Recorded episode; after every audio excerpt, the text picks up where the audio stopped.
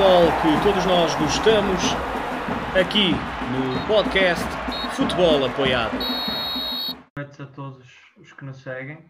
Uh, Bem-vindos ao Futebol Apoiado. Hoje connosco temos o Mr. Ricardo Duarte, desde o qual já agradecemos o, o nosso. Aproveito para divulgar uh, as nossas redes sociais, tanto o Instagram como o Facebook. Espero que nos sigam. Uh, e aproveito para, desde já, lançar o espaço aberto para quaisquer questões que possam ser colocadas pelo, pelo público que nos está a ver o direto. Um, Mr. Ricardo Duarte, uh, pessoa que conheço há relativamente pouco tempo, uh, principalmente desde que estou aqui a fazer o meu percurso na Finlândia. Um, começar, se calhar, um pouco já por aí. Uh, Ricardo, fica à vontade, apresentar um bocadinho o teu percurso, falar um bocadinho como é que surgiram essas oportunidades uh, e, que, e todo o teu percurso desde, desde o, o espaço começa, por onde passaste, até ao momento. Ok, uh, boa noite. Boa noite, Rui, boa noite a todos os ouvintes. É um prazer muito grande estar aqui e, e eu é que agradeço. É sempre um prazer poder uh, ter audiência que nos ouça e poder partilhar algumas experiências e, acima de tudo, estes momentos fazem-nos pensar e fazem-nos também refletir e eventualmente evoluir e, e, depois com o espaço das questões uh, provavelmente uh, terei também essa, essa possibilidade eu próprio poder pensar e, e evoluir um bocadinho. Um, indo, indo ao encontro da, da tua questão, Rui, um, uh, portanto o meu percurso no futebol começou muito antes da minha ida para a Finlândia, não é? Eu, eu sou minhoto, sou do, Conselho de Barcelos, de uma, de uma aldeiazinha de Barcelos, e desde que eu me lembro que corria atrás de uma bola pelas ruas da minha aldeia, portanto, não, isto não, não é muito diferente daquilo que na minha geração era habitual, era aprendermos a jogar jogando, eh, e, e jogando na rua, se fosse como fosse. Lembro-me muito dos dois contra um que fazíamos, porque normalmente éramos três vizinhos e tinha que ser sempre dois para um lado e um para o outro. Eu, como era dos mais novos, normalmente jogava dois para um. Uh, o mais velho jogava contra os outros dois e portanto muita da minha formação no futebol foi feita assim e depois com mais mais vizinhos a jogar com, com mais número por, por ali fora uh, mas, mas há um episódio que eu, que eu costumo contar nestas coisas é que uh, nós começamos a criar uma equipa uh, informal ainda, uma equipa de formação rapaziada com 15, 16, 14, 13 eu era eventualmente dos mais novos lá e é engraçado nós uh, tínhamos uma equipa, tínhamos uns treinos, fazíamos uns jogos e estávamos sempre à espera que aparecessem uns torneios da zona para, para depois entrarmos. E uma vez bate, bate à porta o, o treinador, o meu pai vai-me chamar e o treinador tinha casado, tinha mudado de freguesia, ia mudar, morar para mais longe, para a freguesia da sua nova esposa, e vem com uma caixa de papel e uma bola debaixo do braço e vem-me entregar as coisas para eu dar continuidade à equipa. Eu, eu era um dos mais novos da equipa, devia ter, não sei muito bem, mas talvez uns 13 anos. Portanto, esta foi a minha iniciação ao treino. Um, foi pegar naquela caixa e prometer-lhe que ia dar continuidade de alguma maneira. Uh, e recordo-me perfeitamente dos cartões, dos números, de começar a pensar quem é que joga a lateral direito, quem é que joga a central. Uh, mas a minha grande preocupação foi começar a convencer o meu pai a ficar como treinador, porque eu queria, era, obviamente, jogar com aquela idade, né? Mas desde muito cedo que, que, pronto, esta ideia do treino e da gestão da equipa, etc., está dentro de mim. Uh, no fundo, eu joguei lá ao nível, ao nível regional, depois uh, acabei por, por ir estudar, estudei em Trás-os-Montes, na Universidade de Trás-os-Montes e Alto Douro, onde conheci uma pessoa que marcou bastante, o professor Vitor Massas, foi meu professor de futebol, a pessoa que, que disputou ainda mais a, a, paixão por estas questões do treino. E desde muito cedo também comecei, com 20 e poucos, 21, se não me engano, 20, uh, a, a, treinar, a treinar a miúdos, na altura em Trás-os-Montes, em Vila Pouca da Guiar, depois nas seleções distritais, da Associação de Futebol de Vila Real, com todos os escalões e comecei a ter um bocadinho a experiência de tra trabalhar com todas as idades, todos os escalões, que, que, acho que é uma riqueza muito grande que temos. Depois tive uma época fantástica no futsal. Um, tinha um amigo, um amigo Pedro Paulas, hoje um dos selecionadores nacionais de futsal. Que me convidou para ser adjunto dele.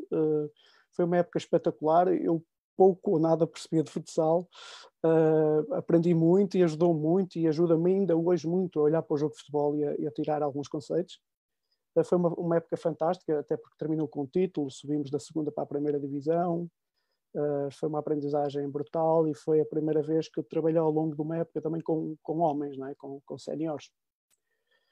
Depois tive, tive ali uh, a oportunidade de continuar ligado às seleções distritais, de ser mesmo selecionador de sub-13, começar a ter ali algumas responsabilidades.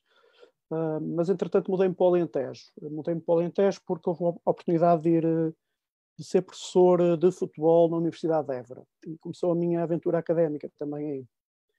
Fui para Évora, estive lá quatro anos, liguei-me ao Juventude de Évora depois, conheci pessoas, eh, as pessoas acharam piada algumas ideias, começámos a discutir, eh, tornei-me uma espécie de coordenador técnico do Juventude de Évora, que é um dos clubes mais representativos do Alentejo, não é? em termos de formação. Depois uh, treinei juvenis no Campeonato Nacional, era o, adjunto dos Júniores e era o treinador dos juvenis. Uh, depois, no ano seguinte, passei a ser o número 2 da equipa sénior na antiga segunda Divisão B. Um, e andamos por aí a fazer algum percurso. Até que depois, eh, durante alguns anos na, minha vida, interrompi, interrompi o treino. Um, alguns, bastantes, sete anos, em que estive afastado dos relevados e me dediquei mais às lides académicas. Depois acabo por vir para, para Lisboa, eh, para a Faculdade de Motricidade Humana, em 2009, e, e acabei por, eh, por investir bastante na minha formação académica, eh, terminar o mestrado, iniciar doutoramento, terminar doutoramento, muito dedicado à formação de outros treinadores, é? de muita gente que passava todos os anos pelas opções de futebol, mas uh, era mais forte, é? era mais forte e, e, tive que voltar. tive que voltar, depois acabei por uh, voltar a, em 2016. Um, tive a fantástica oportunidade de uma outra pessoa que foi fundamental uh, neste percurso, que foi o José Colseiro, Mr. José Colseiro, a quem, a quem estou eternamente grato, me ter aberto a possibilidade de, de colaborar no staff técnico dele, na, no Vitória de Setúbal em 2016, 2017.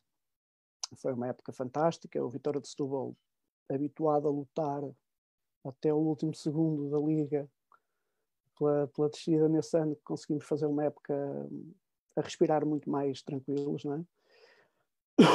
com a, a, chegada à Final Four da, da Taça da Liga. Uh, depois, no final dessa época, não havendo condições de continuar, uh, aí sim, e sim fui para fora. Fui para fora, fui para a Finlândia, uh, também precisava dessa internacionalização, fiz uma pausa nas, na minha vida académica também uh, e, e, acabei por estar um ano lá na, na que é a, liga, a primeira liga finlandesa, como uma espécie de first team coach, uh, depois posso explicar um bocadinho melhor eh, o que é que lá fazia um ano de aprendizagens riquíssimas, porque o peixe estava fora d'água, não é? Tivemos que aprender muitas coisas sobre a cultura onde, onde nos fomos inserir, um, mas com muita autonomia também para implementar processos, e, e, isso foi talvez a fonte de maior aprendizagem. Depois uh, tive alguns meses na Federação Finlandesa, Uh, continuo a trabalhar para a Federação Finlandesa, mas uh, não na mesma função, obviamente. Eu era uma uh, função era não sei como traduzir para português, era Head of Coach Education, basicamente responsável máximo pela formação de treinadores. Tive alguns meses, iniciámos um processo quase de revolução a 180 graus com muitas das coisas que lá estavam. Um, e neste momento continuo a fazer consultoria para eles à, à distância, mas, mas a partir de Portugal, aqui, juntinho da família. Não sei, não sei se, se me apresentei. Ótimo, ótimo, ótimo, Ricardo. Certamente vamos ter, durante o nosso direto, desenvolver uh, vários desses, desses pontos que focaste e vários, vários desses pontos do teu trajeto. Uh, queria-te colocar já aqui uma questão, e já dentro aqui um pouco do nosso tema, do, do contexto de treino em espaço estrangeiro. Eh, porque é o seguinte: existem vários treinadores eh, portugueses a aventurarem-se para fora, para outros países, para outros contextos, onde a nomenclatura, nomenclatura e até a própria forma de organizar o jogo é diferente. No teu caso, aqui na Finlândia, que estratégias aplicaste para organizar a equipa no que toca, por exemplo, aos princípios de jogo e como é que os operacionalizaste depois durante a semana?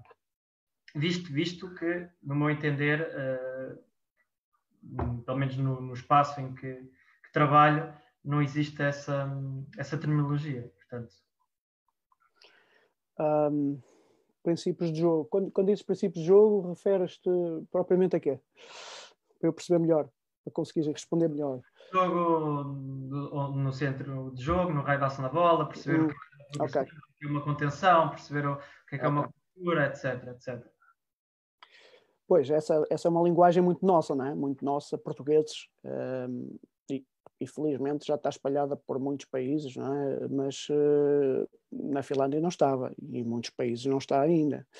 Embora haja, haja coisas semelhantes. Por exemplo, na zona de Vasa, que é a cidade onde eu trabalhei, que é a cidade com mais influência sueca, há uma percentagem da população, inclusivamente, que só fala sueco.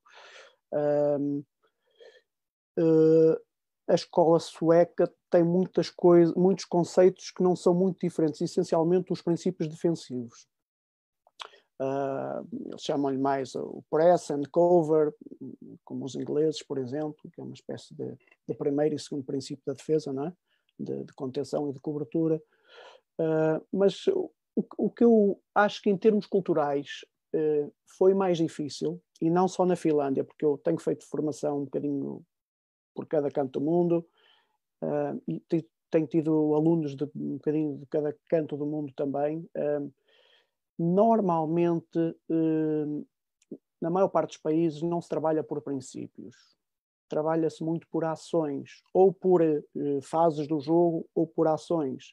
E trabalha-se isto, isto, resulta num trabalho que é muito mais fechado e mais estereotipado. Não sei se me faz entender. Enquanto nós, nós temos. Eu acho que nós somos realmente bons a entender princípios de ação que depois dá um certo grau de liberdade para o jogador trabalhar a sua tomada de decisão. E depois isso ligado à tipologia de exercícios que nós preconizamos muito em Portugal, muita forma jogada, onde o jogador vai descobrindo, o exercício é quase como que um problema e o jogador vai descobrindo guiado por esses princípios, eh, mas não, mas não exatamente com situações muito fechadas. E isto é, é praticamente aquilo que se faz na formação em Portugal, na maior parte dos clubes. Uh, Parece-me que isto é muito característico nosso. Uh, e, e, vejo também que esta forma de muitos treinadores que depois chegam ao rendimento passarem por estes processos de formação e esta própria cultura dos princípios de jogo que está instituída em Portugal leva a que, mesmo no rendimento, muitos treinadores trabalhem muito com base em princípios, que não, já não são estes princípios genéricos do centro do jogo, mas são princípios associados à forma de jogar, mas sempre com esta ideia dos princípios, ou seja, para cada situação há múltiplas possibilidades de resolução do problema. Um, desde que o jogador seja eficaz, eficiente na procura, no cumprimento do princípio, não, não temos tendência a fechar tanto como noutros países. Eu acho que isso é uma mais-valia que o nosso, a nossa cultura de treino em Portugal tem. E essa foi uma dificuldade que eu tive lá. Porquê? Porque os jogadores estavam muito habituados a exercícios extremamente fechados muitos manequins, muitos bonecos espalhados pelo campo, muita situação estereotipada, agora vais por aqui, se não fores por aqui vais por ali, se não fores por ali vais por lá, e a componente decisional... Tudo, tudo mecânico. Tudo muito é, muito mecanizado, a componente decisional uh, ficava em casa em muitos treinos, e depois nos jogos uh, ela tem que ir, ela vai a jogo depois, não é? Portanto, essa foi um bocadinho a luta, mas uh, como eu fui convidado para implementar metodologia de treino, portanto, tive uma conversa com o treinador, ele entendeu as potenciais vantagens que podia ter e deu-me carta branca e começamos a partir dali a mudar. Aliás, foi logo no período transitório da época, da época anterior, porque eu cheguei no período transitório, fiz esse período transitório, depois tivemos férias depois é que comecei a preparar a época seguinte. Esse mês de período transitório foi onde começamos logo a injetar nova metodologia de treino. Portanto, aquele mês foi quase só jogos reduzidos, formas jogadas, etc. Muito, de, de, muito caráter genérico, porque estávamos no período transitório, tínhamos menos jogadores, não tínhamos o plantel. Portanto, não foi para preparar a equipa, foi para preparar o mindset dos jogadores para a nova metodologia. Agora, os exercícios eram muito genéricos e eram muito à volta de, de situações reduzidas, eh, muito variadas, só para eles começarem a entrar nesta habituação do corpo e da mente a este tipo de trabalho. E tiveste alguma necessidade de, de, priorizar esses princípios, ou seja, de focar num primeiro e depois, consequentemente, até chegar ao último? Como é que tu organizaste eh, essa passagem de conhecimento para, para, os atletas? Visto que era um, um contexto onde existia falta de, de, conhecimento, pelo menos da forma como se referiste há pouco, dessa forma de ver os princípios como nós, como nós os vemos, não é? Sim, atenção, eu fui trabalhar com jogadores que, jogadores profissionais, e alguns com 30 e tal anos, e com experiência, não só de jogar na Finlândia, mas jogar noutras ligas, muitos deles. Eh, e, e, o plantel era multicultural, claramente, tinha mais finlandeses do que outra nacionalidade, mas tínhamos gente de todo o mundo, tínhamos gente do Senegal, do Brasil, eh, da Trinidade Tobago, eh, de todos os lados, né? E, portanto, os jogadores, obviamente, profissionais tinham qualidade. Agora, faltavam alguns fundamentos em alguns aspectos particulares de alguns princípios, eh, por exemplo, e, e às vezes são as coisas básicas. Mas isso tu encontras em qualquer uh, equipa profissional, jogadores que fazem melhor umas coisas do que outras. Por exemplo, aspectos de, de, aspectos básicos de contenção. Tinha jogadores top nisso e tinha outros jogadores pá, que tinham de trabalhar. Mas isso acontece em todo lado, não é? Uh, agora, em termos globais, o que mais faltava naquela gente era a coisa mais básica de todos, que em Portugal é impossível de faltar, que é uh, este princípio da penetração. É? Esta, esta capacidade que, nós, que os nossos jogadores têm cá, de, o primeiro toque é logo orientado, é desafiar, se eu posso progredir, eu progrido, ou, às vezes progrido com passe. Lá faltava muito, havia muito esta noção coletiva de jogo, mas muito baseado no passe quiseres, muito, muito mais a escola espanhola do que a escola portuguesa de agredir com bola, não é? Agredir com bola não quer dizer que não passes, mas primeiro atrás, agrides, atrás o adversário e depois o espaço é mais evidente. Eh, e, portanto, eles faziam a escola espanhola, mas a, má escola espanhola, se quiserem, não é? Porque o Iniesta também agride dois ou três antes de passar. Às vezes esquecem-se que há balizas, não é? Exato. Eh, um bocadinho, era um bocadinho isso. Era um bocadinho. Mas também tem a ver com, com, o estilo de jogo que estava implementado na equipa. Esse foi o grande desafio, foi, foi dar mais objetividade àquela posse. Sim, senhor. Ricardo, temos aqui muita gente a acompanhar-nos. Vamos a desejar-te boa noite, um abraço para o prof, dizer uh, outros que dão aqui alguns elogios. Temos aqui o outro colega, Bruno, que diz que na Bélgica é o mesmo, situações muito, muito analíticas sobre técnica. Um, mas vamos passar aqui à, à nossa seguinte questão. Um, quando chegaste ao VPS, encontraste já, possivelmente, como disseste, um grupo já mais formado ou a formar-se ainda. Um, qual foi um, a tua forma de organizar? Partiste da tua ideia que, que a deves ter? Foste para um modelo com os jogadores que e a seguir aproveitaste os jogadores ou partiste dos jogadores para construir um modelo e encaixar na tua ideia? Isto é uma pergunta que nós vamos fazer aqui muito uh, no futebol apoiado aos, aos nossos aos nossos convidados? Hum. Uh, bom, eu, eu, penso que no meu caso a resposta tem que ser um bocadinho diferente daquilo que normalmente os convidados vos dizem, porque eu fui para um contexto muito particular em que nos últimos dois anos aquela equipa tinha sido trabalhada muito sob influência de um adjunto que lá estava e que eu fui substituir, porque hum, deixa-me explicar um bocadinho, isto é importante o, o, head coach lá era um, tinha funções eh, bem mais abrangentes do que simplesmente treinador principal. É, se quiserem um bocadinho à, à, à antiga inglesa, era uma espécie de um manager treinador. Portanto, ele era a pessoa que pá, negociava os jogadores, que, que, sabia qual era o orçamento que tinha e que andava no scouting, no recrutamento. Todos nós ajudávamos, passei muita, muita hora no recrutamento também, mas, mas as decisões eram dele. Portanto, eh, não havia um, tipicamente um diretor desportivo e um treinador. Ele tinha essas funções abrangentes de manager, se quiseres. Claro que ele tinha uma paixão tão grande pelo treino que nunca estava ausente do treino. Mas eu fiquei com a pasta, digamos, de, de, de fazer o modelo de jogo evoluir e através da definição e essencialmente da definição em treino e da metodologia de treino, da implementação. Portanto, a responsabilidade da metodologia de treino era minha, obviamente que eu fazia as coisas em parceria com ele e, envolvendo sempre o staff todo, que nós éramos bastantes elementos, um staff altamente profissional. Um, e, e, portanto, eu já ia sabendo, até porque na época anterior passei lá quatro semanas, eu passei lá as minhas férias de verão com eles, a conhecer, um, também a perceber se realmente me identificava para ir, etc., mas a conhecer, percebi como é que eles jogavam, tive os meus feelings sobre o que é que era extremamente positivo e eram muitas coisas, e depois algumas coisas que eu achava que tinha que fazer evoluir e tínhamos que fazer. E, portanto, a minha missão foi muito focada nisso. E o convite que me foi feito foi: tu vens para nos fazer evoluir a forma de jogar. Um, e tens liberdade, tens carta branca em termos de metodologia de treino. Foi um bocadinho neste contexto. Portanto, há uma ideia de jogo que já estava instituída e que eu vou para fazer evoluir, mas não vou para lá para virar 180 graus ao contrário, como é óbvio, não é? Porque há uma identificação entre essa ideia e o treinador. Um, eu vou para, com o cinzel e com o martelo, ir dando uns toques e tentar uh, melhorar aquilo que havia, não é? Uh, portanto, a ideia de jogo, eu disse que sim, porque a ideia de jogo tinha a ver comigo, senão, se calhar eu não ia. Por isso é que passei lá três, quatro semanas. E, portanto, há esta, há esta interação. Um, os jogadores já estavam, os, os, eh, digamos, 60% do plantel permaneceu, 40% mudou. Os que permaneceram estavam altamente identificados. Um, os que chegaram, houve necessidade de identificar. Foi quase como um, um reiniciar a pré-época, não é? Foi quase. Um, isto levantou aqui alguns problemas, porque um, alguns destes jogadores que já lá estavam na fase inicial para a época não estavam extremamente motivados porque houve necessidade, se calhar, de repetir coisas que eram importantes para os outros que estavam lá de novo e para eles isto soava um bocadinho mais do mesmo. Eh, não sei se me faço entender, mas obviamente era importante começar pelos fundamentos, pelas bases, para os novos que se estavam a integrar e duas, três semanas depois aquilo já estava a ser desafiado para um nível diferente para todos. Mas, mas eu senti isso, eh, mas também é fácil de, de conversar com as pessoas, obviamente, e elas entendem.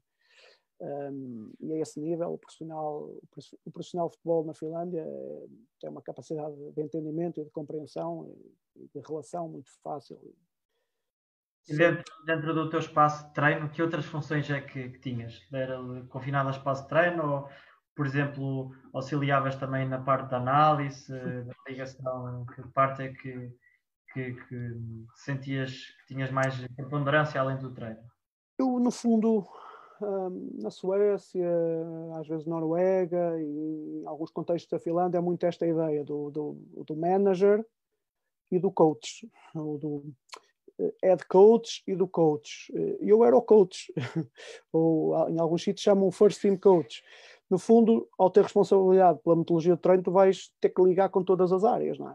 tens que coordenar, por exemplo, o trabalho pá, que o fitness coach fazia de pré-ativação ou de potenciação no ginásio, tens, tens que ligar isto tudo. Tens que ligar com o analista o que é para coordenar, quando é que se apresenta vídeo, como é que se ligam estas coisas. Portanto, eu era assim uma espécie de, de, de liga, li, ligadura funcional com toda a gente um, e, portanto, eh, ligava estas portas todas, por exemplo, trabalhava com o fitness coach, eh, trabalhávamos muito, ele trabalhava, mas depois eu bebia essa informação para planear o treino, a questão da monitorização do esforço, eh, que era muito bem trabalhada pelo, pelo Carlos, depois, pá, assim que ele terminava o relatório, sentávamos os dois, olhávamos os dois, pensávamos como é que podiam acontecer as coisas no dia seguinte, depois reunia com o treinador, para estarmos todos na mesma linguagem, e porque ele tem informações e feelings e ideias e, e tem que se respeitar quem manda, obviamente. Um, depois reuníamos com o analista e depois, todas as manhãs, tínhamos uma reunião de staff. Uh, portanto, a comunicação aí era muito clara. Depois, em termos de responsabilidades diretas, eu tinha uh, a responsabilidade da análise da própria equipa, era eu que liderava os, as reuniões de análise da própria equipa, que fazíamos só para aí quatro ou cinco jogos é que não fizemos. Tínhamos esta rotina, os jogadores finlandeses gostam muito de, de ver-se, de saber o que é que o treinador sabe e pensa sobre aquele jogo, e é uma forma que nós temos de ir intervindo e moldando o processo, não é? sem ser só no campo. Uh, mas depois também pela liderança horizontal muito típica dos povos nórdicos, epá, em, muitos, em muitos momentos eu sentia-me quase como treinador uh, principal, porque reuniões de início da época uh, individuais com os jogadores o treinador fez metade, eu fiz metade, reuniões individuais de um para um com os jogadores. Portanto, cada jogador fez duas vezes, ele fez metade, eu fiz metade e depois trocamos. Portanto, nós, os dois, reunimos uma vez com cada um dos jogadores um, e combinámos, depois cruzávamos perspectivas. Ele, ele quis me envolver também nesse processo uh, desde o início. Uh, pronto, uh, basicamente era um bocadinho de tudo. Sim, muito bem, muito bem. em termos dessa questão do relacionamento com, com, o, head, com o head coach, ou como queres chamar, um, alguma vez existiu ideias durante o processo podiam ser um bocadinho diferentes? Como é que vocês geriram a situação? Até às vezes em termos de opções, imagina tu apontavas que seria um lateral direito e ele outro. Como é que geriram essas situações, visto que os dois tinham grande preponderância aí nas, nas decisões? Epá, obviamente que houve divergências, senão não éramos humanos, não é? Uh, mas obviamente que essas divergências eram dirimidas entre nós num local próprio. Como é óbvio, quando avançávamos para o palco era, era uma voz só, fosse a minha ou fosse a dele, valia, valia por, um, por todos. Uh, mas sim, houve algumas divergências, divergências de perspectiva, não foi nunca no por maior, foi sempre nos pormenores, mas eu penso que isso é normal, isso é um motor que nos faz andar para a frente, não é? Só o yes man não ajuda a fazer crescer o processo. Mas, no fundo, hum, mesmo algumas daquelas ideias mais desafiadoras que eu lhe fui lançando, hum, mais cedo ou mais tarde acabaram por ser implementadas, percebes? Portanto, porque havia, havia ali, acima de tudo, algum respeito e identificação pessoal também, e, e acho que isso é fundamental. Muito bem. Uh, relacionado ainda com o treino e mais concretamente com o estilo de ensino, um, qual era o estilo de ensino, que isso é uma, algo que me, me, fascina e que tenho, tenho visto mais nos últimos tempos, que gostarias, que gostavas mais de aplicar ou que te sentes mais, um, como é que eu explicar, adaptado ou à vontade com o estilo de ensino, se, se um estilo treinador mais ligado à parte da descoberta guiada, se descoberta livre, um, em, qual, em qual destes te enquadras? e, e se para o contexto sénior, se para ti, na tua opinião, obviamente não existem verdades absolutas, não é? mas na tua opinião, será sempre a tua opinião, se existe algum mais correto que o outro, e já agora, porque não num contexto formativo, qual destes eh, tipos de ensinos é que achas que poderá ser mais, mais vantajoso na aprendizagem? Oh, Rui, uh, epá, tu tens que dominar todos, não é? Porque tu tens que usar todos. tens que usar todos, tens que ter exercícios onde és, és quase prescritivo, não é? Eu, eu referia-me à, à, mais uh, predominante. Aquela sim, que... sim, sim. Eu vou-te eu vou -te responder, só quero fazer esta salvaguarda. Eu acho que tu, enquanto treinador, tens que ter à vontade para estar em todos os, o, o, tipo de exercícios, aqueles mais diretivos, onde tu dizes, eles repetem e replicam, aqueles onde tu levas mais para a aprendizagem divergente, pá, montas o exercício, queres queres que seja jogada à largura, abres o campo e, e, pouco, e metes pouca profundidade, queres que o jogo seja predominantemente uh, profundidade, reduz a largura e aumentas a profundidade, e portanto, e vais modelando e os comportamentos depois vão aparecendo, não é? Um, eu chamo-lhe isso ou descoberta guiada ou aprendizagem por descoberta, depende um bocadinho depois da tua intervenção enquanto treinador. Um, eu sinto muito confortável nesse modelo, porque eu acredito muito que o jogador tem que descobrir, o, o, jogador tem que explorar. E eu acredito muito nisto, independentemente de ser na formação ou de ser no rendimento. Uh, embora não, só este tipo de exercício uh, faz-nos perder mais tempo, e no rendimento nós temos menos tempo. Portanto, às vezes temos que fechar um bocadinho, passar as imagens, como costumo dizer, fechar serve para passar imagens e depois abrir para, para o jogador conseguir meter a imagem em ação, não é? Um, agora, isso implica, isso implica diferentes. Uh, desculpa, só meter aqui o carregador para continuarmos a emissão.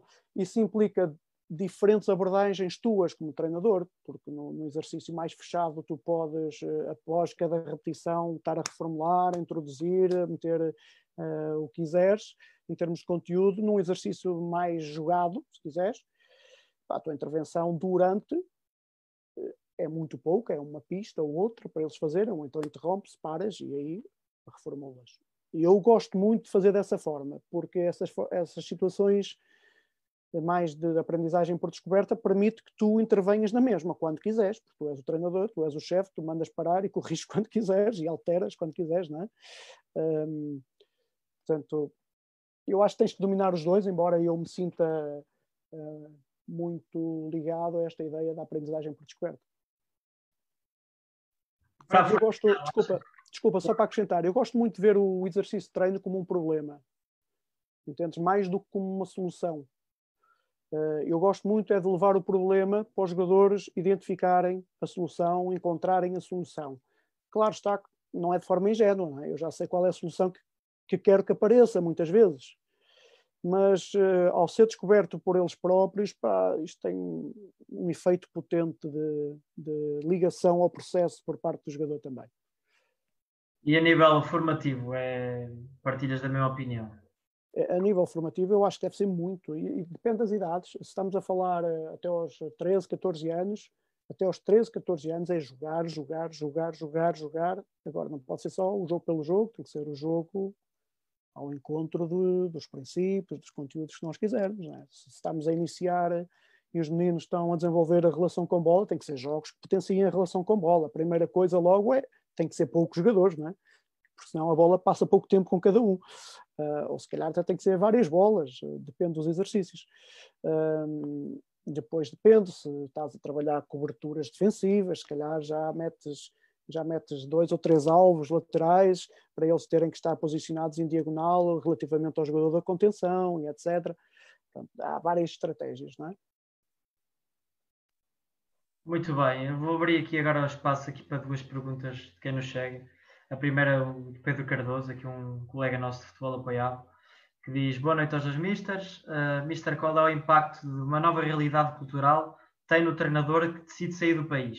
Tanto a nível técnico, tático, como o próprio dia-a-dia. -dia. Um abraço.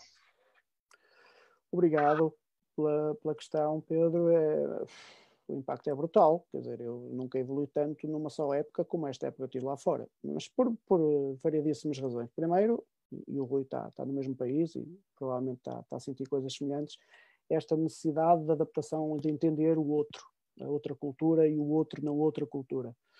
Um, porque mesmo a questão linguística, e o finlandês é uma língua particular, finlandês é uma, é uma, língua diferente da maior parte das línguas, eh, não, não, não há preposições, é eh, eles, eles formam, eh, juntam três palavras e criam uma grande palavra, portanto isto é um ato de criatividade constante, escrever finlandês e pensar finlandês.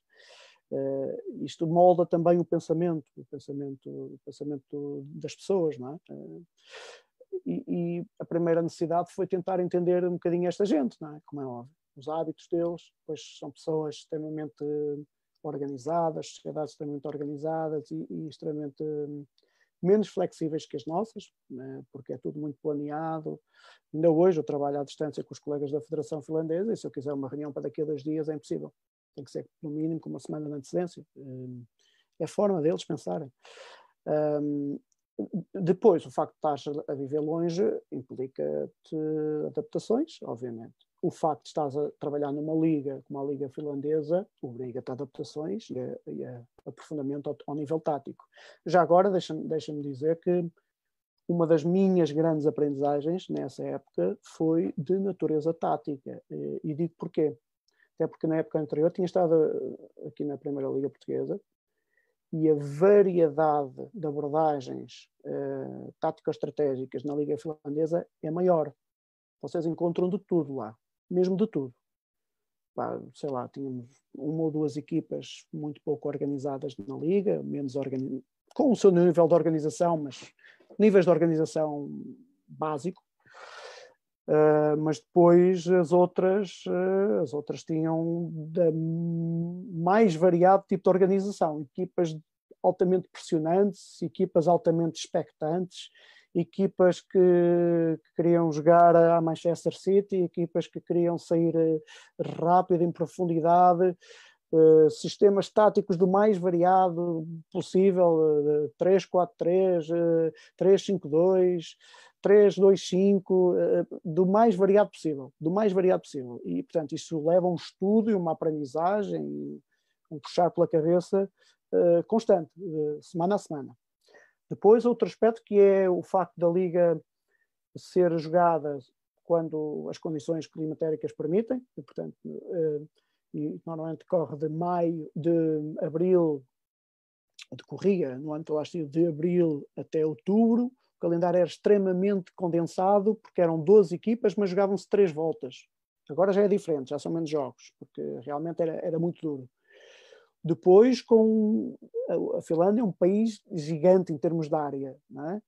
já tem menos população que Portugal, um pouco, uh, tem menos metade da população portuguesa, 5.500, 5 milhões e 500, tem, em termos de área é brutal, é desde a terra do Pai Natal lá em cima, onde, onde o Rui está, até lá abaixo ao sul é Helsínquia, e depois quem, eh, equipas de Helsínquia, tem ligações a todos os aeroportos, mas as outras cidades só têm ligação a Helsínquia, portanto, a, a solução era autocarro, autocarro para todo lado, horas e horas, horas e horas, portanto, um desgaste brutal, muito tempo gasto em viagens, muito pouco tempo para treinar, porque havia fases em três, de três em três dias com jogos, depois com passar um dia de viagem para cima, um dia de viagem para baixo.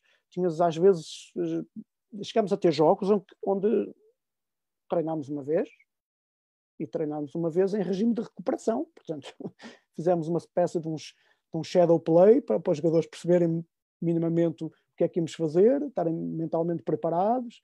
Tentámos mexer o mínimo possível naquilo que era a nossa forma de jogar para, para evitar mais problemas.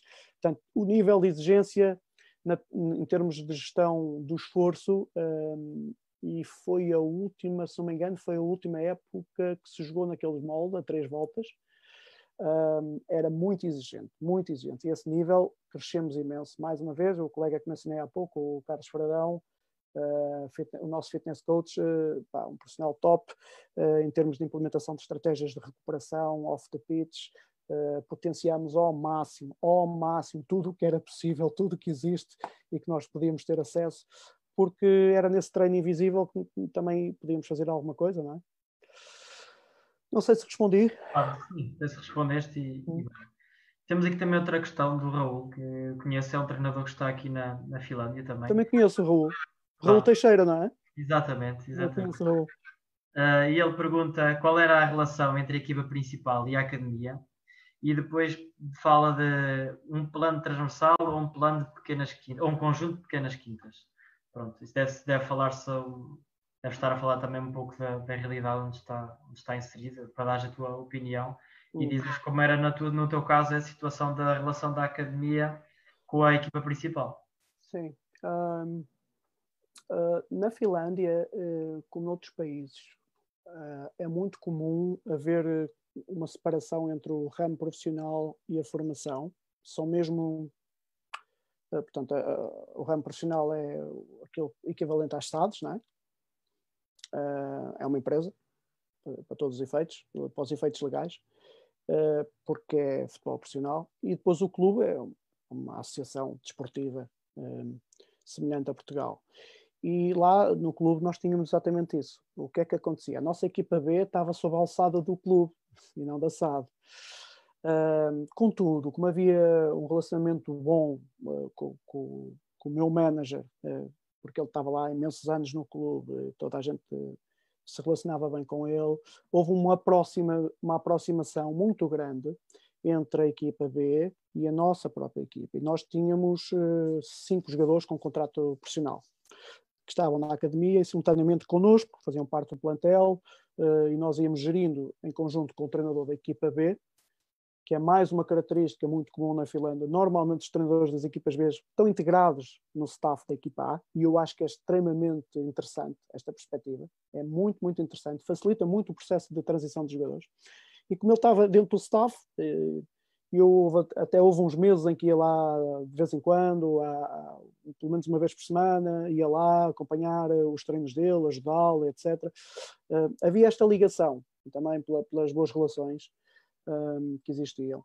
E então esses jogadores umas vezes treinavam connosco, outras uh, com ele, íamos gerindo e quando, quando, necessitávamos mesmo, mesmo, uh, às vezes eles, alguns deles chegaram a jogar, a maior parte deles, uh, penso só um é que não jogou nessa época, estavam mais connosco, outras vezes estavam mais com eles, até porque eles tinham um objetivo também que era importante para o clube, que era subir subir, eh, portanto, para, tu conheces a Kakonen, que é o, o, o terceiro nível, né? terceira, uma espécie de terceira divisão uh, na Finlândia. Eles estavam na, na, regional e subiram para o nacional nesse ano.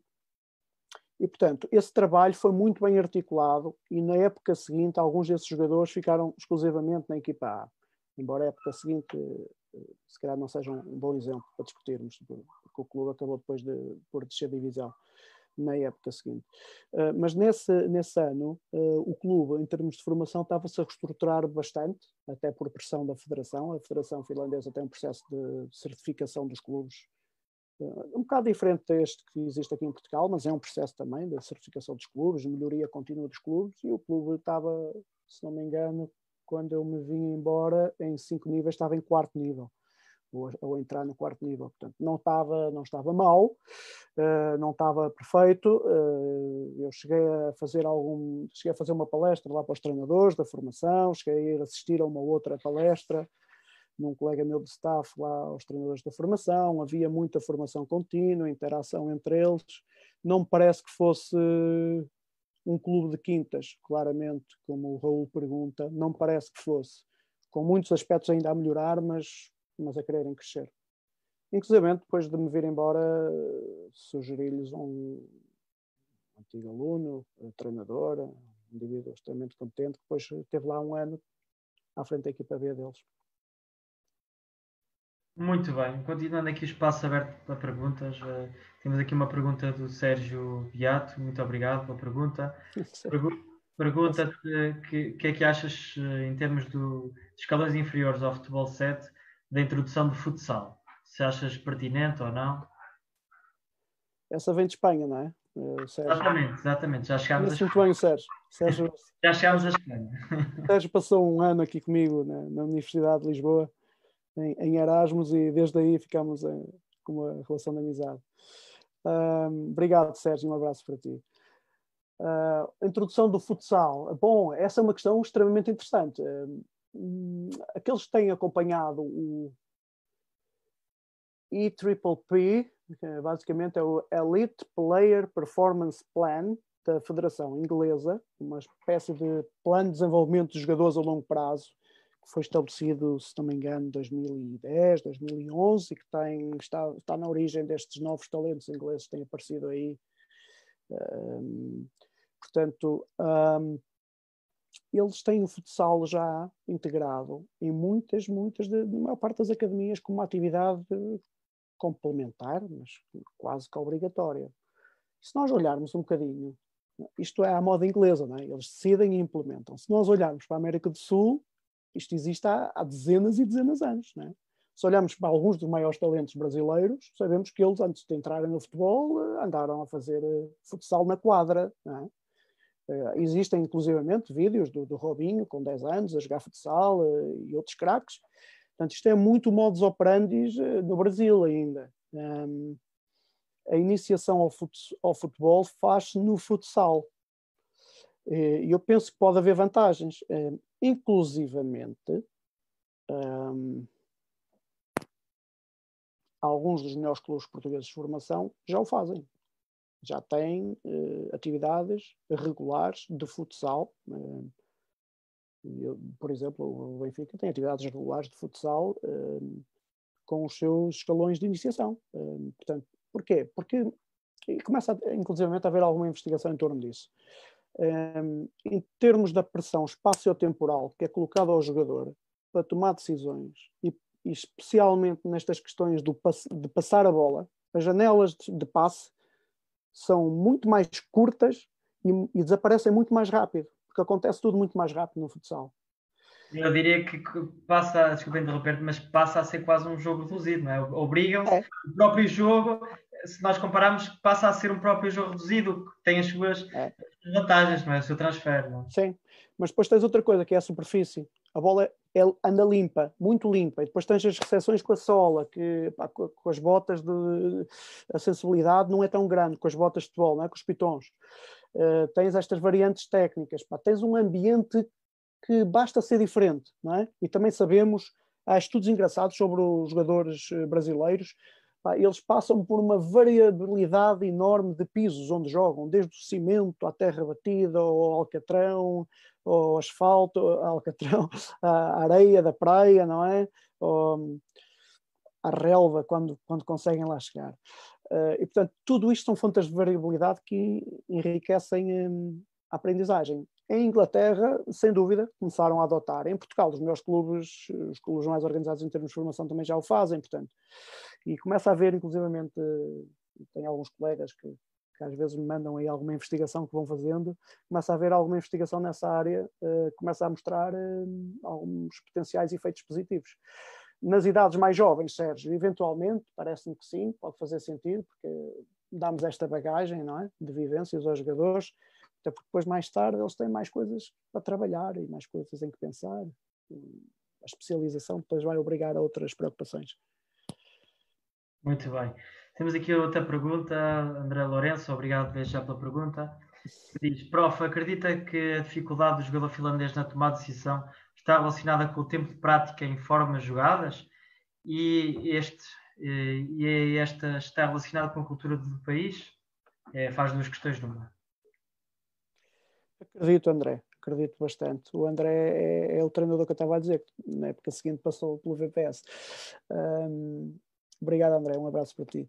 Uh, acredito, acredito sim, porque, porque eu costumo dizer pá, que o treinador finlandês, por norma, sabe muito bem como é que quer jogar, tem ideias de jogo interessantes. Pá, depois são pessoas que. Uh, vamos lá ver. A Finlândia, quando falamos em educação no mundo, falamos da Finlândia, não é? Em, em, boas práticas em referências de educação no mundo é a Finlândia. O que é que isto quer dizer? Pá, o sistema educacional é extremamente bom. E, portanto, a cabecinha não falta aquela gente para pensar, para ir ver como é que faz o Liverpool, como é que faz o Manchester City, como é que fazem os Barcelonas desta vida. Portanto, em termos de ideias, eh, não falta, embora possamos discordar aqui ou acolá, mas eh, parece-me que falta mais é a forma de lá chegar em termos de processo de treino. Hum, não sei se sentes um bocadinho isso, Rui, ou não, mas e, e, aí eu acho que o André tem razão. Porquê? Porque a opção perante o desconhecimento de metodologia de treino, às vezes é vamos transformar isto na forma mais fácil, que é eu digo como é que quero que eles fazem e eles fazem. Portanto, esta lógica da descoberta guiada, da aprendizagem de descoberta que falávamos há pouco, uh, não é muito frequente não é muito frequente. Eh, e, portanto, eu, eu sei isto porque depois, para além de estar no clube onde estive, eh, criei relação com outros treinadores de outros clubes, eh, até outros estrangeiros que lá estavam, que me reportavam um bocadinho essa ideia. E depois, quando estive na federação, também fui, fui encontrar um bocadinho esse cenário em muitos dos clubes por onde visitei e, portanto, esse é um dos focos de trabalho agora da federação também. Portanto, eu, eu concordo, concordo com o André o problema é decisional, mas, mas tem outro problema, que é cultural. Penso que o André estava a querer chegar também aí, que é uh, esta, esta ideia de sociedade que eles têm, de respeito máximo pelas hierarquias, de organização social, porque as ideias lá, quando vêm de cima, ninguém as questiona. Okay? Eles são extremamente bons a cumprir ordens e regras pá, isto depois retira-lhe um bocadinho deste hábito malandro de, de, que nós temos aqui no sul da Europa, não é? Portugal, Espanha, França, Itália, de o treinador diz uma maneira, eu vou lá chegar, mas vou aqui à volta e faço de uma forma diferente. Esta, esta ginga que nós temos, não é? E que no sul da, no sul de, os povos sul-americanos não têm mais, se calhar, que nós, não é? Brasil, Argentina, por aí fora. Um, esta, criatividade que vem de, se calhar, eu ter uma tendência para me opor à regra pela regra. Lá é, é culturalmente diferente. E, portanto, é um pensamento muito mais convergente. O nosso é muito mais divergente. E, portanto, acho que o André tem, tem razão na, na, solução que tem para a própria pergunta dele, porque eu, eu sei o que é que ele pensa. Sim, senhor, muito bem. Um, uma pergunta: uh, se, se conseguisses dizer um perfil de jogador finlandês, como é que o destacarias? Ou seja, se existe, na tua opinião, um perfil uh, mais ou menos padronizado do jogador, assim com os seus pontos fortes e os pontos menos fortes. Obviamente, trabalhaste com um perfil com vários jogadores, várias nacionalidades, mas neste caso, o perfil de jogador finlandês, que era a maioria do plantel. Olha, um, um aspecto é extremamente profissionais, mesmo, extremamente profissionais, cumpridores, um, curiosos, eles gostam de saber, eles vêm perguntar. E perguntar não é questionar as opções, eh, às vezes com jeitinho, mas, mas também o sabem fazer, com muito jeitinho. É? Um, vêm perguntar uh, pá, sobre o jogo e tu tens que estar preparado, muito bem preparado para ter respostas para eles. uh, claramente. E depois o nosso truque é normalmente o vídeo, não é? Uh, com o vídeo é, é como ao teste do algodão, não engana. Um, mas uh, eles são muito curiosos e também por aquilo que eu disse há pouco, o sistema escolar deles de questionamento constante, de aprendizagem por descoberta, que é muito o sistema deles. Eles vão para a floresta aprender matemática, não ficam na sala de aula, não é? Eles vão contar pauzinhos para a floresta e aprendem os números. É um bocadinho o sistema deles, já deves ter tido a oportunidade de contactar com isso.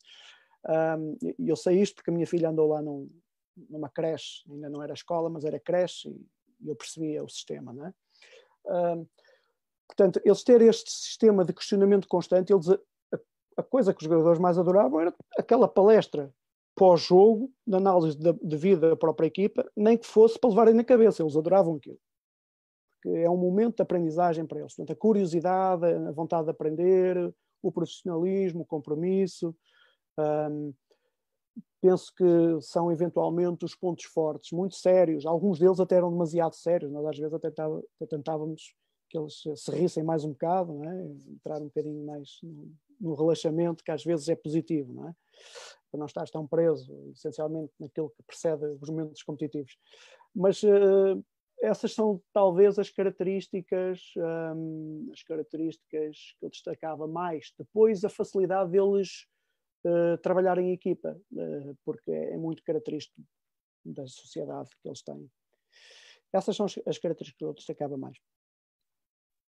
Muito bem. Sabes, eh, deixa-me só já agora falar aqui de uma coisa. Há muito este mito do jogador nórdico ser o jogador físico. Um, não sei, eu chamo-lhe mito porque eu não senti isso. Eu não senti isso. Não, não acho que os meus jogadores e os jogadores genericamente da liga fossem jogadores que primassem essencialmente pelo físico. Pelo contrário, não acho. Um, é uma liga onde se tenta jogar, eh, às vezes até um bocadinho eh, de forma naif, às vezes até, mais do que esta ideia que nós temos aqui no sul da Europa de que os nórdicos são altos e espadaúdos e loiros e com olhos azuis e vêm lá do fundo das cavernas e que partem tudo.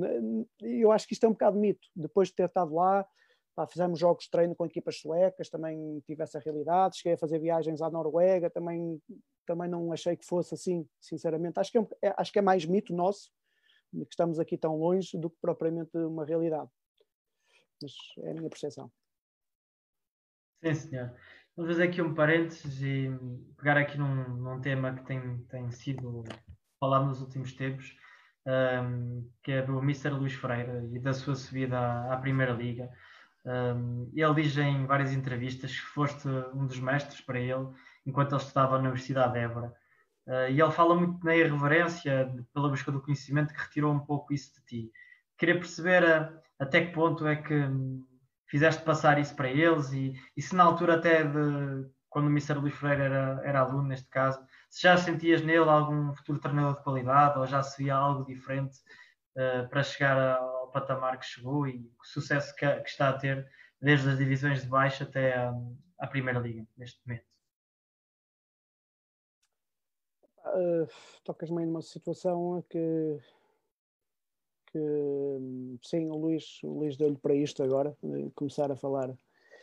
Uh, bom, o Luís é, é uma pessoa muito especial que me, que me marcou enquanto, enquanto formador dele, que me marcou. Uh, não só ele, mas uh, um outro colega que fez formação com ele, o Vitor Gazimba, que neste momento está, está na Liga Sueca, no Orebro, deve ser mais ou menos teu vizinho, porque tu és de uma zona da Finlândia colada à Suécia. Uh, não sei se é, ou não sei onde é que fica o Orebro, mas, uh, mas sim, o Vitor, que tem muitos anos na Noruega, primeiro em equipas de sub-21, um ano passado esteve na segunda liga da Noruega, treinador, uh, fez um campeonato muito interessante e agora está lá na, na Liga Sueca o Vitor e o Luís foram provavelmente eh, provavelmente os dois melhores alunos que eu tive. Eventualmente, não quero estar a ser injusto, esquecer-me de alguém, até porque já tive alunos fantásticos e esse é um dos grandes prazeres que eu levo da vida, é ter, se calhar aprendido mais com os meus alunos do que eles comigo. O Luís uh, era um, um, jovem completamente irreverente já, já por si. Portanto, quando ele diz que eu lhe passei irreverência, não era muito difícil no caso dele, porque ele era altamente irreverente e continua a ser. Um, agora, se eu via ali um treinador, vamos ser sinceros, não, eu via ali um, potencial treinador como vejo, não digo em todos, mas numa percentagem considerável de, dos alunos com quem tenho trabalhado, dos treinadores ou candidatos a treinadores. Agora, o Luís tinha ali características muito especiais, que era a paixão. Quando ele despertou aquela paixão que estava lá escondida, ele e o Vítor, epá, aquilo, aquilo era, vou-vos ser sincero, eles entravam pelo meu gabinete a torto e a direito. a torto e a direito. Eles os dois entravam por lá, às vezes sem assunto, porque queriam falar de futebol. Uh, e depois era gente que nunca estava contente com o que sabia, queria mais. E, e epá, eu, nas minhas lides, a malta não sabe disto, mas nas minhas lides académicas eles, eles eram tão dedicados e trabalhavam tanto e queriam tanto que nas minhas lides académicas chegamos a publicar eh, artigos em revistas internacionais. Se vocês pesquisarem, vão encontrar o nome do Luís Freire associadas a essas coisas. E do Vítor Gazimba. Porquê? Porque era a sede de conhecimento. E depois talvez me tenham apanhado também numa idade tenra, eu estava a iniciar na universidade, também tinha a vontade ainda de mudar o mundo, uh, talvez possa ter ajudado a contagiar um bocadinho. Agora, o Luís é um ser humano especial, acima de tudo, é um ser humano especial pá, e quem trabalha com ele, os elementos da equipa técnica, e ele tem lá mais três ou quatro ex-alunos meus no staff técnico, todos eles gente muito interessante, um, gente com H, gente com H, né? gente com valores humanos muito especiais. Uh, mas sim, o Luís é um, é um caso sério. O Luís é um caso sério, não tenho que o dizer, toda a gente vê não, os resultados.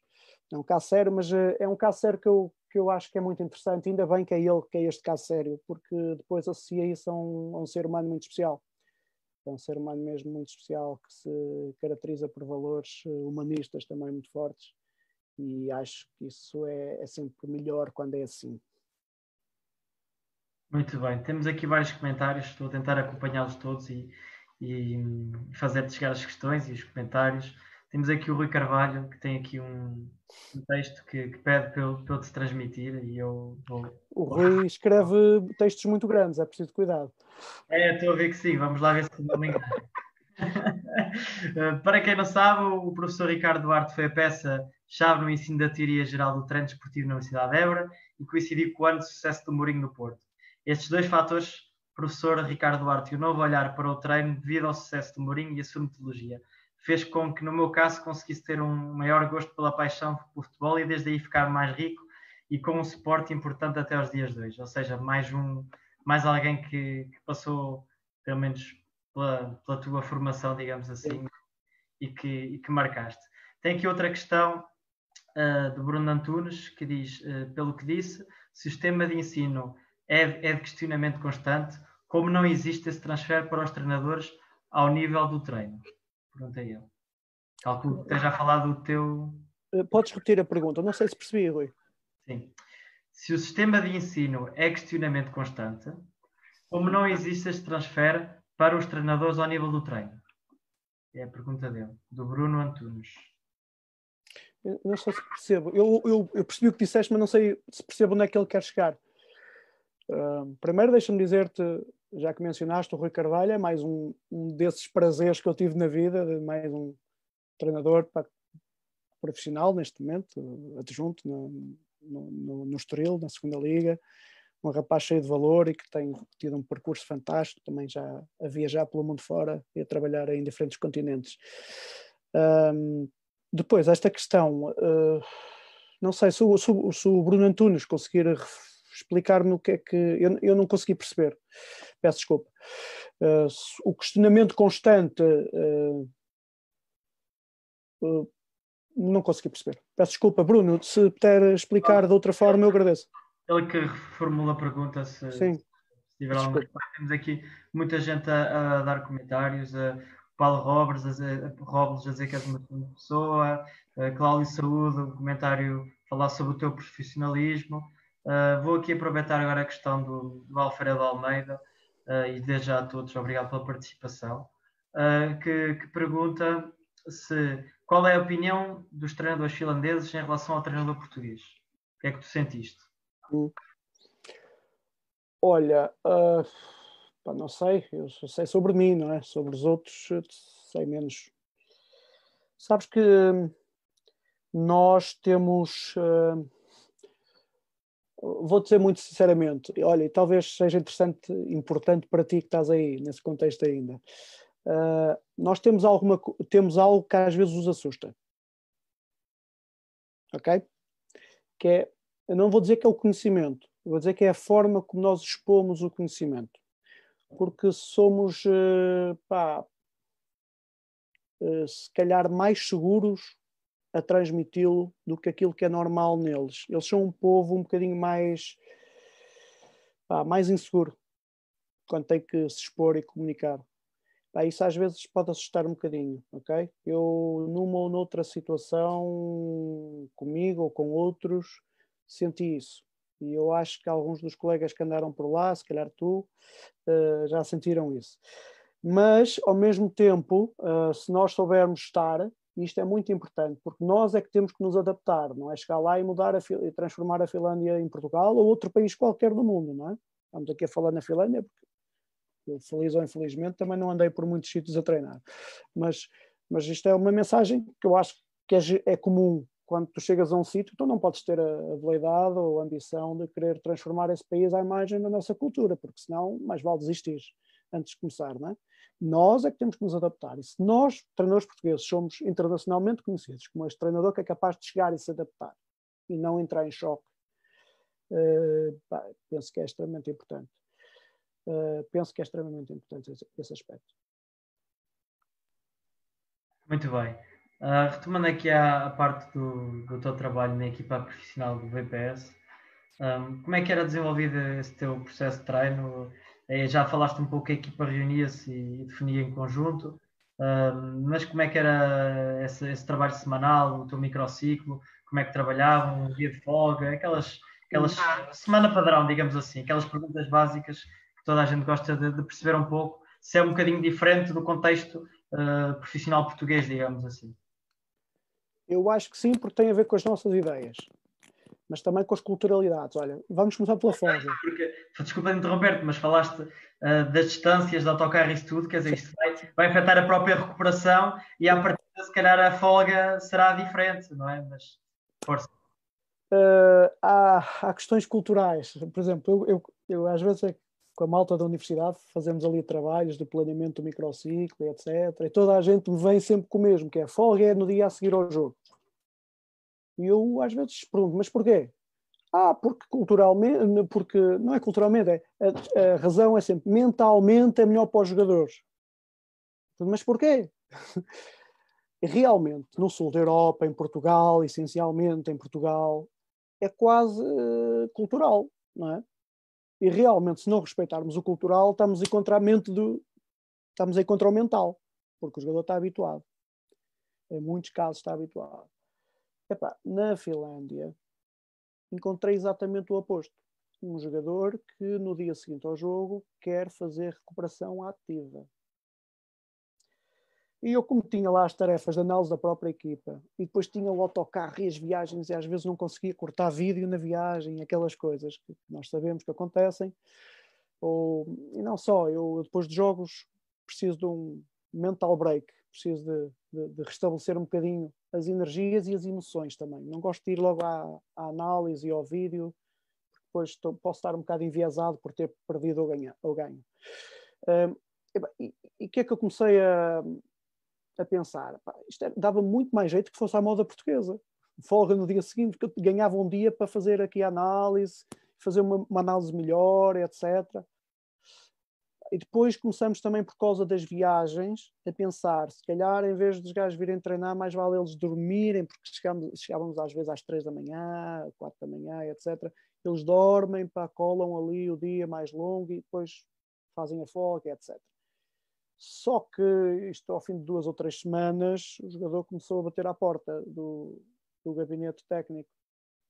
E o jogador, os, os jogadores, os capitães, não é? Como é óbvio Uh, pá, Ricardo, Petri, não sei o que, Petri era o manager.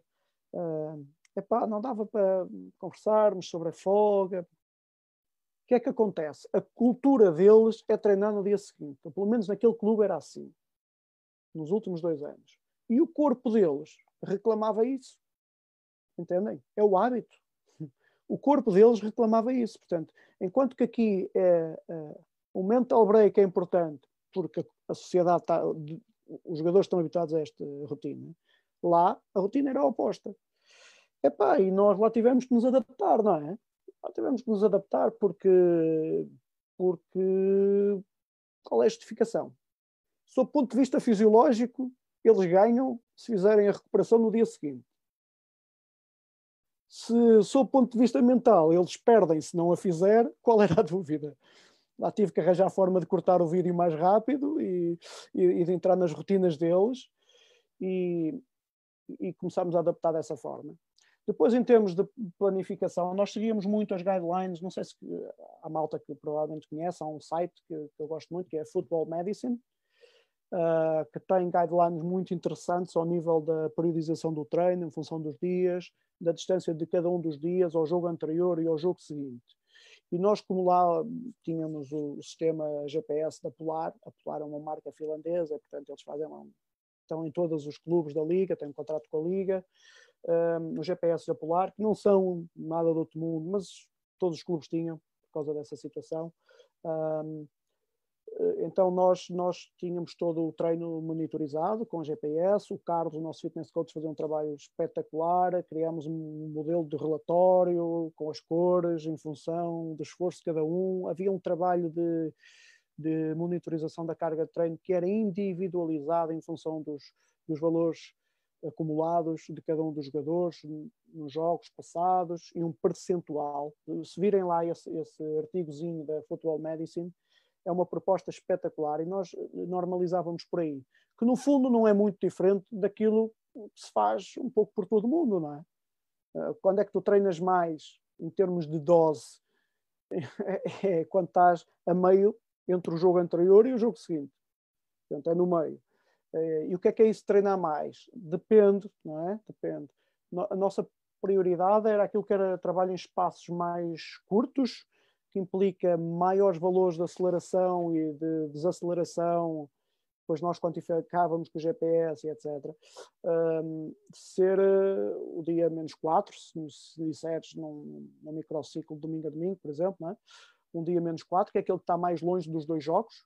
Um, porque o tipo de, de exigências uh, uh, musculares, essencialmente nas contrações excêntricas, depois requer mais tempo de recuperação.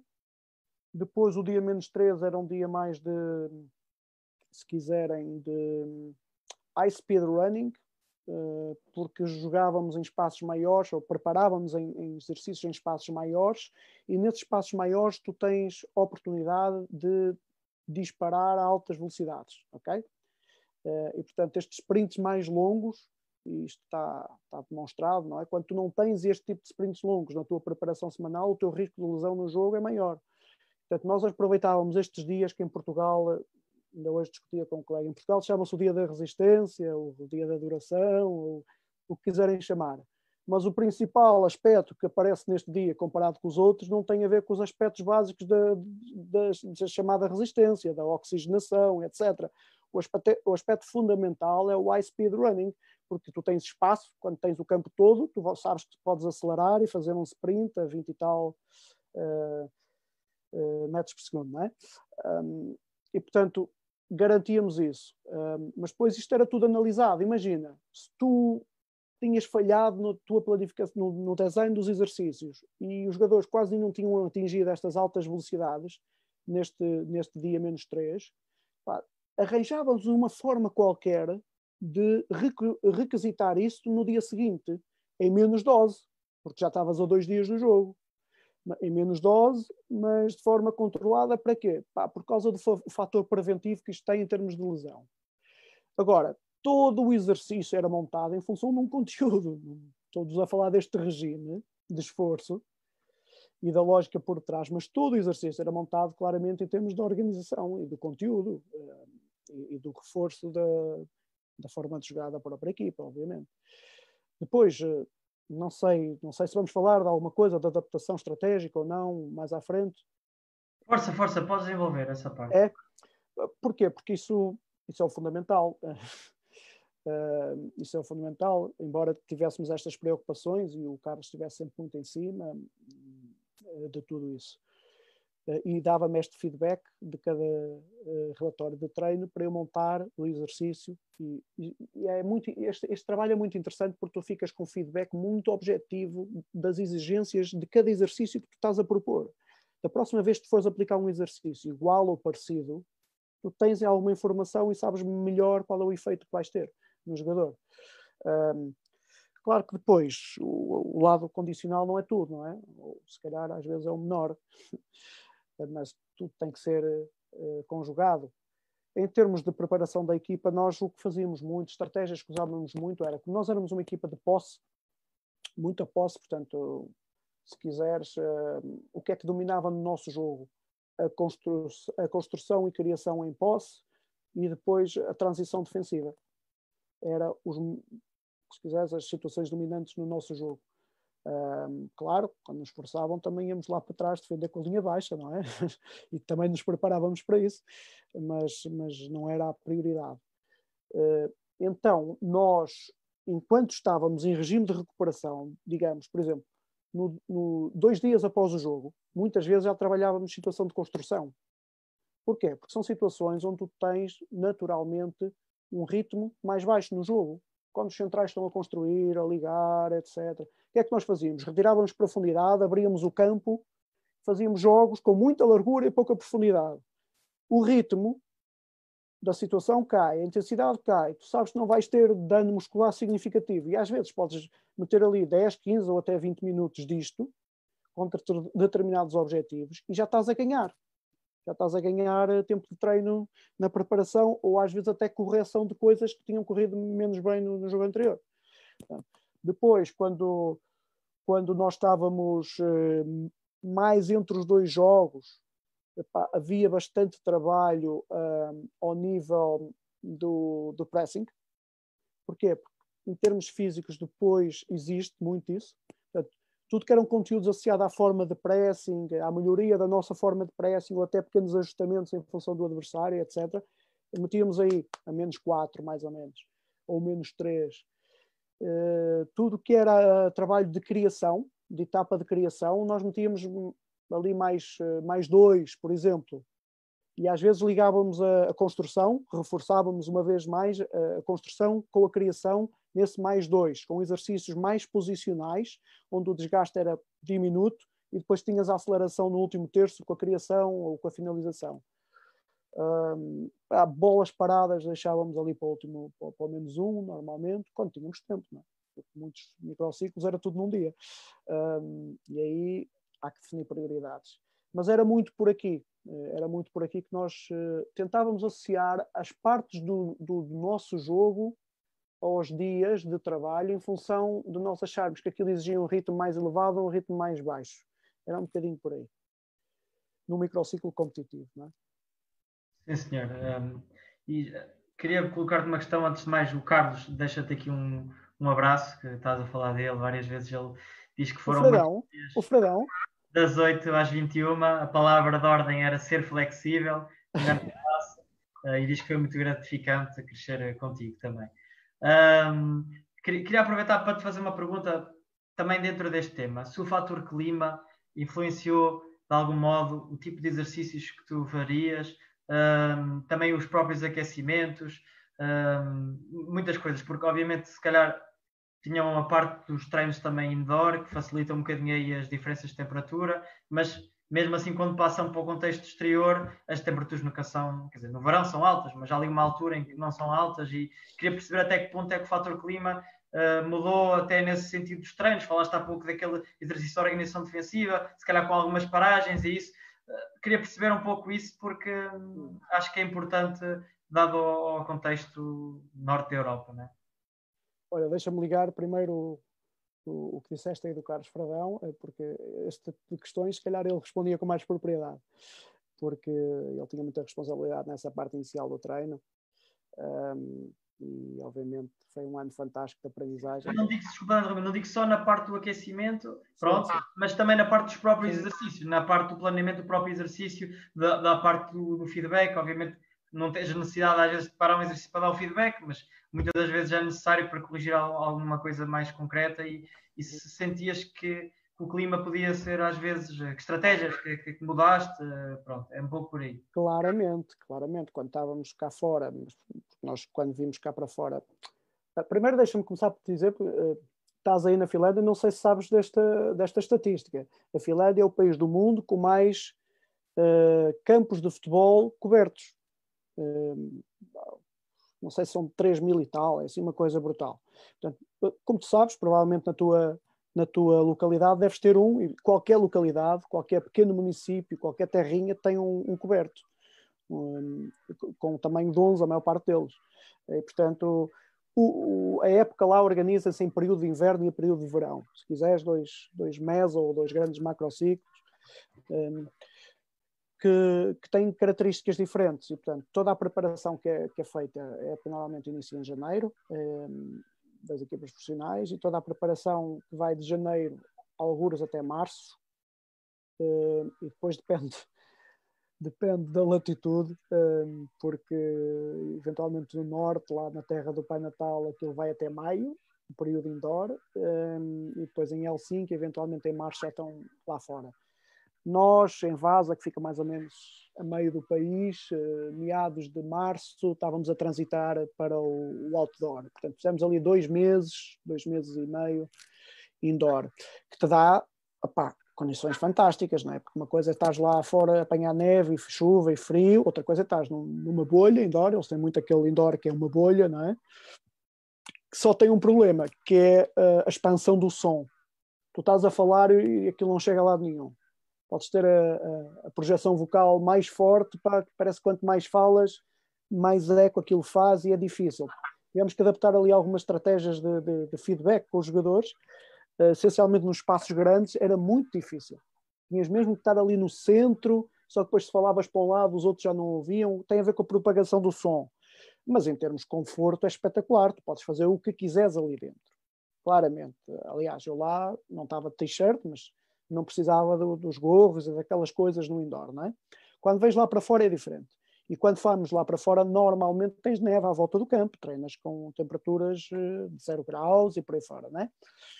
Uh, claro, também usas roupas próprias e, e, tudo mais. Os finlandeses têm esta, esta, esta brincadeira, este dito popular de que uh, não há frio, há, o único problema é, é roupas a menos, né? Portanto, eles conseguem contornar isso e estão habituados a isso.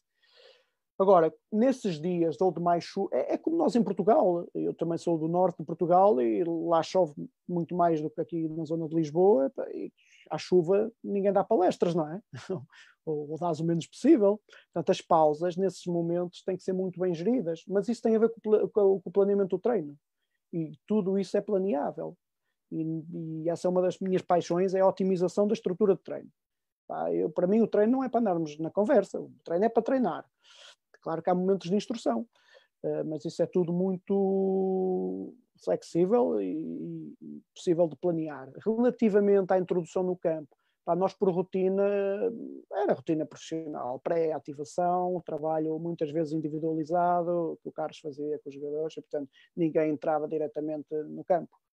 Uh, com rotinas muito próprias, também por questões de grupo também só entravam quando estivessem todos prontos para arrancar, não iam um e depois mais outro, e depois mais outro. Havia esta rotina, a porta só se abria para sair quando todos estivessem preparados, tivessem terminado a sua pré-ativação individual ou o trabalho que fosse no ginásio, ou fosse o que fosse, não é? ou, ou os meetings, eh, tínhamos esta rotina de grupo. Muito bem. Temos aqui outra questão um, do Bruno Vivas que diz boa noite aos dois e obrigado pela partilha. De que forma que a Finlândia está preparada para receber treinadores eh, e para que os treinadores possam ser autossubsistentes, autossustentáveis na Finlândia? Acha que a Finlândia pode ser um bom país de lançamento para treinadores de início de carreira? Obrigado pela partilha. Pronto, é para, para dar a tua opinião relativamente a este, este assunto. Hum. Um, A Finlândia é um país eh, relativamente aberto, eh, eu acho que sim, e os treinadores portugueses não estão mal vistos lá, não parece. Pelo menos o Rui ainda tem emprego lá, e portanto parece-me que pode, pode ser interessante. Agora também não pensem que aquilo que é braços abertos em todo lado, não pode ser, não pode ser, eles também gostam de se defender eles próprios, como é óbvio, apesar de não terem muitos treinadores. A Finlândia, pá, comparado com Portugal, não tem comparação possível. Nós somos pá, milhares de treinadores por poucas vagas. É? Por isso é que andamos aí a correr mundo, muitas vezes. Eh, lá é diferente. Lá eles têm falta de treinadores. Mas têm falta de treinadores mais nos escalões de formação. É? Ora, há um, há um, aspecto muito interessante na Finlândia que é, treinadores portugueses, eh, é provavelmente a possibilidade de entrar lá, é provavelmente um oásis eh, no futebol europeu. Mas há outros países eh, nórdicos que valorizam muito o treinador português. E, eventualmente, mais ainda do que na Finlândia, é o caso da Noruega. Eu conheço muitos portugueses que lá estão, sei de muitos portugueses que lá estão que eu não conheço também, mas sei o que é que os noruegueses pensam, porque conheci pessoas da Federação Norueguesa que têm um. O treinador português está altamente cotado, é provavelmente o treinador mais cotado, ou a, a nacionalidade mais cortada na Noruega. E, e, e, há muita gente, há muita gente na Noruega a trabalhar. Olha, o Vitor Gazimba, que eu mencionei há pouco, é um dos casos que já não está, mas teve. Mas muito, muita gente.